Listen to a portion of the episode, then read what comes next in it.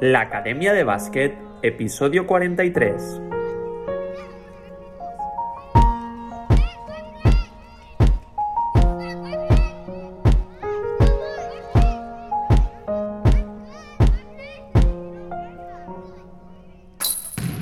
Buenos días a todo el mundo, bienvenidos al episodio 43 de la Academia de Básquet, el podcast en el que aprendemos baloncesto. Y es que cada día hablamos de conceptos, ideas y novedades de cómo mejorar tus habilidades, tus movimientos, tu inteligencia en la pista, analizamos jugadores, jugadoras y hacemos un montón de cosas más. Todo esto para que lleves tu juego al nivel más alto.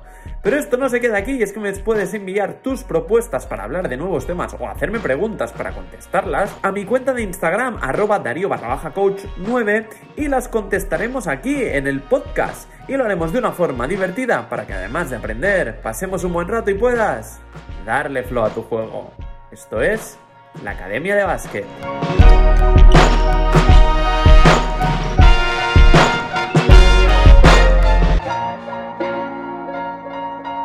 Hoy episodio 43 del martes 19 de octubre de 2021. Programa que vamos a dedicar a todos y a todas a los que el domingo vinisteis a Balaguer a la inauguración de la pista en homenaje a Kobe Bryant de Balaguer Lleida. Y la verdad es que fue un día genial. 24 Sagón se encargó de organizar el evento, con la colaboración de Triple Shot, del Ayuntamiento de Balaguer y del Club Básquet Balaguer. Y entre todos hicimos que la jornada fuera inmejorable. Yo os dije en el episodio de la semana pasada que tenía muy pero que muy buena pinta y evidentemente cumplieron con las expectativas. Empezamos el día con un entrenamiento de casi dos horas con Raquel y conmigo, donde los jugadores y jugadoras que vinieron, unos 50 más o menos, que agüita, estuvo, pero que a reventar, aprendieron algunos movimientos de Kobe, además de hacer algunas macro competiciones de tiro muy divertidas, incluso bailamos con el balón y aprendimos algunos nuevos skills. Fueron dos horas que a mí se me pasaron volando, lo pasé genial, lo pasé muy bien y recibí muchísimo cariño por parte de toda la gente que vino, así que fue genial. Después hubo la primera fase del concurso de triples, donde se clasificaron los 8 mejores tiradores para la final de la tarde. Y después de esto se hizo el 2 contra 2 mixto, el King and Queen of the Court. Y esta competición estaba apadrinada y jugaron dos de los mejores youtubers de baloncesto, Ari Jelly y Trescobol, que además de jugar a baloncesto nos hicieron pasar ratos divertidísimos. Y además, Tres cometió alguna mandarina de agüita, ¿eh? y la gente que fuimos, la verdad es que fue de muy buen rollo. Todo esto, claro, conducido por un crack que yo no conocía aún personalmente, pero que me pareció un tipo excelente, genial. Jordi Demas. A lo mejor algunos los conocéis mejor por Demas Basket. De hecho, sale en TV3 hablando de NBA, es un especialista y lo sabe todo sobre NBA. Pues Jordi condujo todo el evento haciendo de speaker. Y la verdad es que me pareció un genio. Muy crack y me cayó genial. Y le dio muchísimo flow al evento. Después del 2x2 y un parón para comer, que teníamos allá unas food trucks que nos hacían la comida, la verdad que estaba muy bien, se hicieron las finales del 2 contra 2 y del concurso de triples. Que por cierto, el concurso de triples lo ganó uno de los jugadores que entreno yo, Pau, Pau Navarro, con una serie de 11 de 15. Bastante bien, ¿eh? Pero también tengo que decir que, oye, justo antes, durante el descanso, después de comer, Pau además lo sabe, hicimos una competición de triple serillo, evidentemente, como siempre hacemos. Y como siempre, gané yo. Que ahí queda, ¿eh, Pau? Tú ganaste el concurso de triples, pero yo te gané a ti, justo antes. Así que, pero bien, Pau, estuvo bien en el concurso. Después de esto vino el acto de inauguración con la placa de la pista Kobe Bryant. Y evidentemente no podía faltar el autor de la pista que hizo el diseño y pintó. Hugh Cutter, que es un artista de allí, de la zona de Lleida. Y Jordi Deman estuvo haciéndole algunas preguntas y la verdad es que fue muy buen rollo. Y el hecho también de que él mismo, Yukuter, hiciera partícipe a la gente pues, del club de baloncesto, que le ayudaran a pintar eh, jugadores, amigos, pues le hace sentir muy bien porque ha habido más gente involucrada. Y bueno, sienten un poco que la pista es de todos, ¿no? Y la verdad es que nosotros, formando parte también de la inauguración, también lo sentimos un poco así, un, poco de la pista Kobe Bryant es un poco de todos. Y claro, y al final se hizo la entrega de premios con regalos de 24 sagón y se puso fin al evento. La verdad es que otra vez ha sido una experiencia genial que estoy seguro que dentro de poco volveremos a repetir y felicitar pues al Ayuntamiento de Balaguer y a 24 Sagón sobre todo que organizaron el evento porque fue una auténtica pasada y una experiencia muy muy chula para toda la gente de Balaguer y para los que formamos parte. Pero también os tengo que decir que el lunes que viene, el lunes 25 de octubre, tenemos la inauguración de las zapatillas Trey Young. Sí, sí, Trey Young, el jugador NBA, ha sacado unas zapatillas muy guapas, me encantan. Y voy a montar un circuito de habilidades, un Skill Challenge, el próximo lunes en Barcelona. Así que estad muy atentos durante esta semana al Instagram de 24 Sagons y al mío, porque iremos contando más cositas y podrás ganar unas zapatillas. Así que no esperes más. Y si quieres las zapatillas Young, ven a participar al Skill Challenge, así que te espero el lunes por la tarde en Barcelona. Y bien, esta ha sido la dedicatoria a lo mejor más larga del programa, pero oye, merece la pena, ¿eh? Porque las fotos que me pedisteis, el buen rollo que hubo con todos y porque al final con el baloncesto conoces gente nueva y al final del camino, lo que queda del básquet es la gente que te llevas durante el camino y todas esas experiencias. Así que el episodio de hoy va para todos los que el domingo estuvisteis en Balaguer.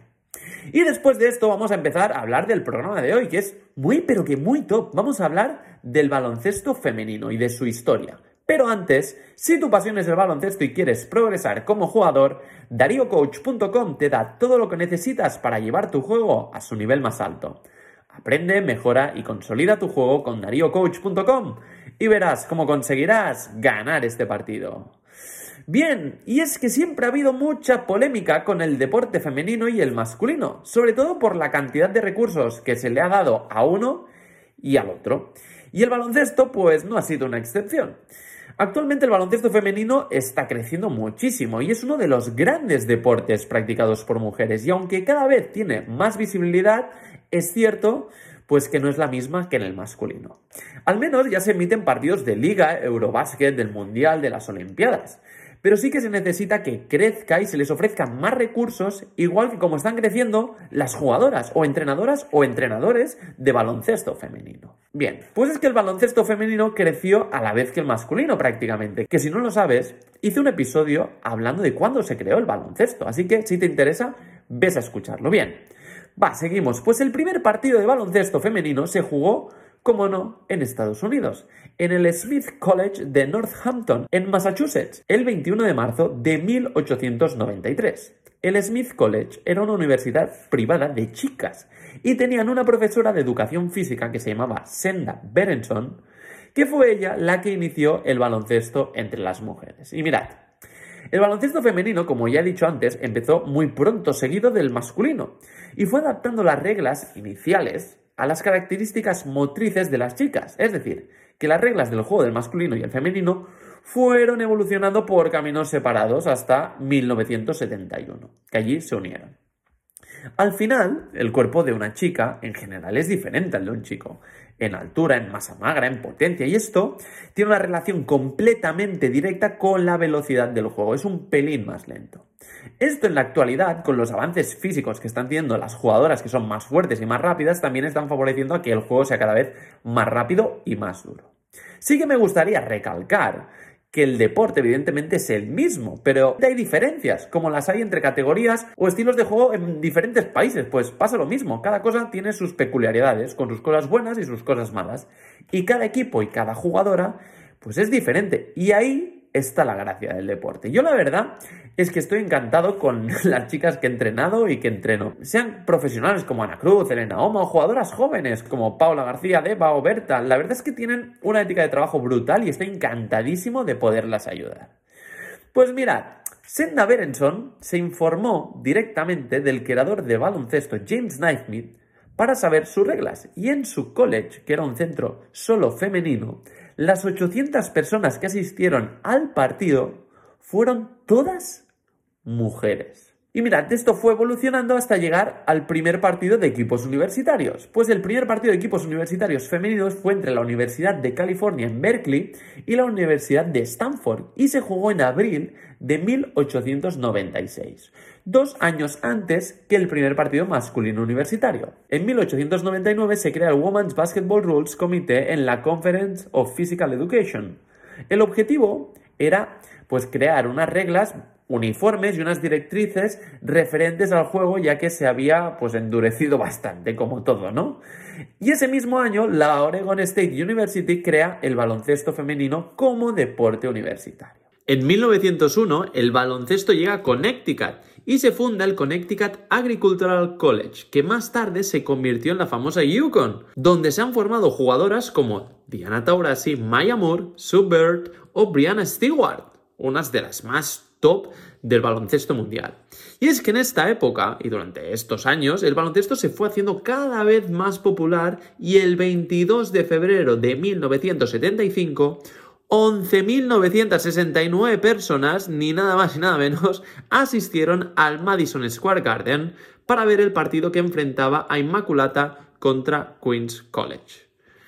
Pues no sé vosotros, pero a mí me encanta esta historia de Senda Berenson porque aparte de donde ayudó a evolucionar el baloncesto, Senda es una historia de superación y de convicción a partes iguales. La de una mujer que llegó a triunfar en el mundo del deporte, curiosamente donde durante muchos años se había sentido muy frustrada y muy vulnerable, porque tenía una enfermedad que arrastraba desde hacía bastantes años y que le producía fuertes dolores de espalda.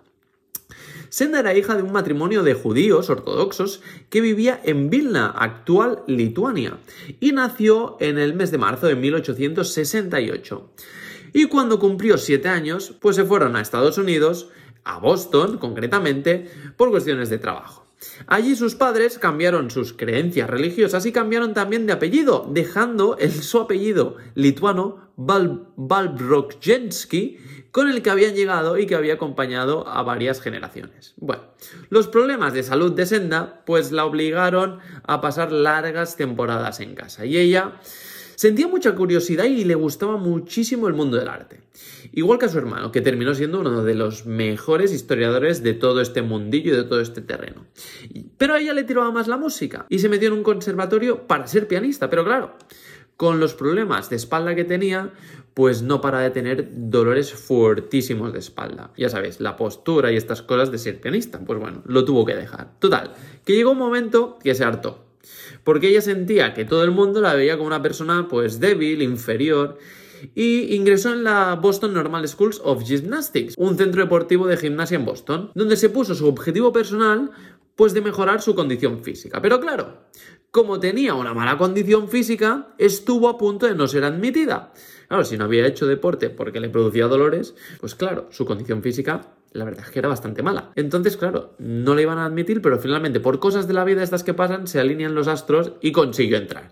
Y fue entonces cuando allí empezó a cambiar su vida. Senda vio que con esfuerzo y dedicación pues vamos, había encontrado lo que realmente le gustaba y lo que le movía realmente dentro. Se convirtió en la primera directora de educación física del Smith College de Northampton, que era una especie de universidad privada solo para mujeres en Massachusetts. Al empezar sus primeras clases vio que cómo enseñaba la educación física, pues bueno, era bastante aburrido, era un método muy monótono que aburría a las alumnas. Entonces buscó otras maneras pues de hacer clase. Fue entonces cuando, en 1892, dio con una información sobre un nuevo deporte llamado baloncesto que lo había inventado el canadiense James Naismith en un colegio.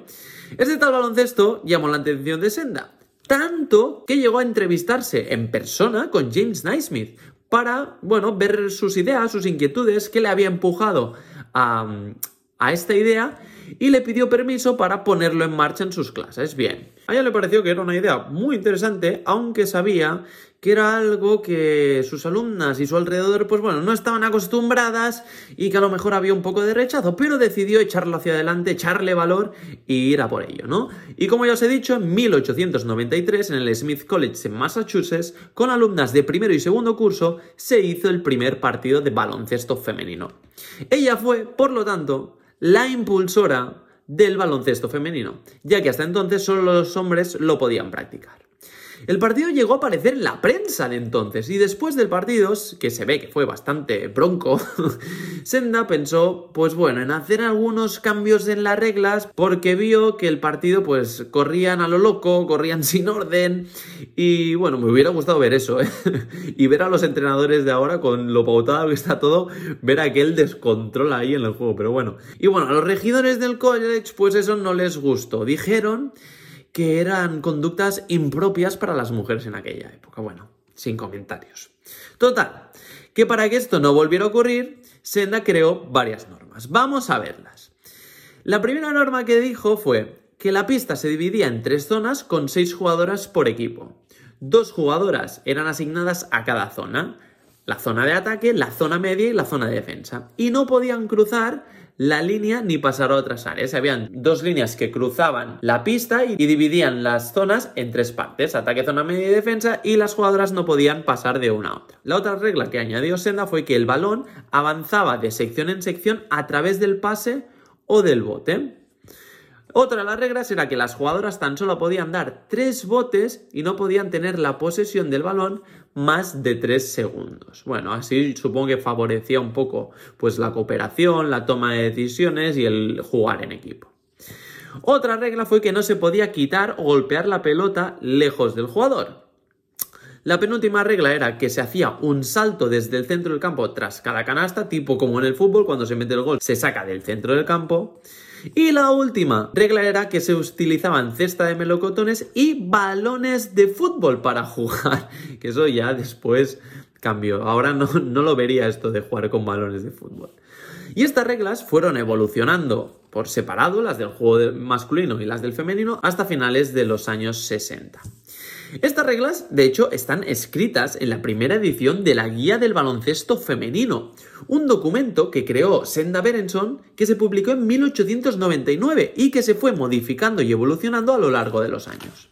Hasta los años 60, como os he dicho antes, y se llegó a jugar con las normas que ella había fijado, incluso algunas fueron adoptadas en el baloncesto masculino. Pero en 1971 ya fue cuando se estandarizaron las reglas y hombres y mujeres pasaron a competir con el mismo reglamento, que bueno, ya era hora.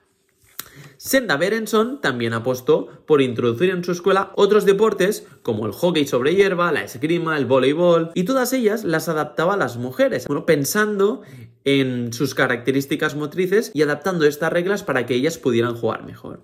Y gracias a Senda, el baloncesto femenino se pudo desarrollar de una manera casi paralela al masculino en los primeros años, algo que no ha sucedido prácticamente en ninguno de los otros deportes. Y esto es muy bueno, porque lo que hacía Senda era que a todas las que suspendía alguna materia no las dejaba participar en los entrenos y en los partidos, como hacen algunos papás y algunas mamás ahora con los niños, que no los dejan ir a entrenar si suspenden, pues igual. Esto, bueno, sería un debate, ¿eh? si es correcto, ¿no? Pero Senda hacía esto, si suspendían alguna asignatura, ni entrenar ni jugar. Mirad, es que fue una mujer con las ideas muy claras, ¿eh? que abrió el camino de muchas otras, que no le fue nada fácil y que tuvo que luchar desde pequeña contra esa enfermedad y buscar realmente lo que le movía y lo que le gustaba, y ha acabado forjando y trabajando por el crecimiento del deporte femenino, sin imaginar ni siquiera que llegaría a las cotas de hoy en día, que ha alcanzado sobre todo en Estados Unidos, en Norteamérica, con la WNBA, que telita el nivel que hay con la Staurasi, con la Stewart, vaya show. Y en Europa, ¿qué me decís? Con nuestra Silvia Domínguez, Ana Cruz, Amaya Valdemoro y muchísimas más, porque el nivel, sobre todo en estos últimos años, ha crecido técnicamente, tácticamente y físicamente, ha crecido una barbaridad. Y es que tanto en el masculino como en el femenino, pero en el femenino, como a lo mejor había más margen porque no se habían destinado tantos recursos en ellas, que aún se pueden destinar más, pues se ha notado muchísimo esta evolución y son muy atractivos de ver los partidos de baloncesto femenino. Y aquí va el último dato que os doy. Y es que Senda Berenson fue la primera mujer incluida en el Salón de la Fama del Baloncesto en 1985. Falleció 31 años antes, en 1954, con 85 años, y no lo pudo ver. Pero bueno, vale este reconocimiento a Senda Berenson. Meses antes pudo ver la primera edición del Mundial de Baloncesto Femenino, eso sí, ¿eh? Ese deporte que ella descubrió por casualidad y que empujó al resto del mundo. Así que hasta aquí llegamos al programa de hoy. Muchísimas gracias por las puntuaciones que me estáis dando en las diferentes plataformas de podcast. Seguidme en mi cuenta de Instagram, arroba DarioCoach9. Y nada, muchísimas gracias por todo, por estar ahí al otro lado. Suscribiros a nuestra futura academia online, dariocoach.com, y hacer que todo esto sea posible. Porque ya sabes que el éxito no es un accidente, el éxito es una elección. Así que ponte a entrenar y dale flow a tu juego. Nos escuchamos el próximo martes a las 9.23, la hora de los buenos. Mirando el aro sabiendo que yo no llego. La ficción en mi cabeza de que despego y encesto. Antes de conseguirlo, escucha esto. Decisión, determinación, entreno. 10 segundos de posesión y voy sin freno. Cargado de ilusión y el corazón lleno. No me conformo con ser solo bueno. Ser el mejor es mi nivel de exigencia. Elegancia jugando, limpio mi ciencia. Mantengo fuerte mi cuerpo y mi inteligencia. Me lo dijo Darío, la voz de la experiencia. Darío Coach.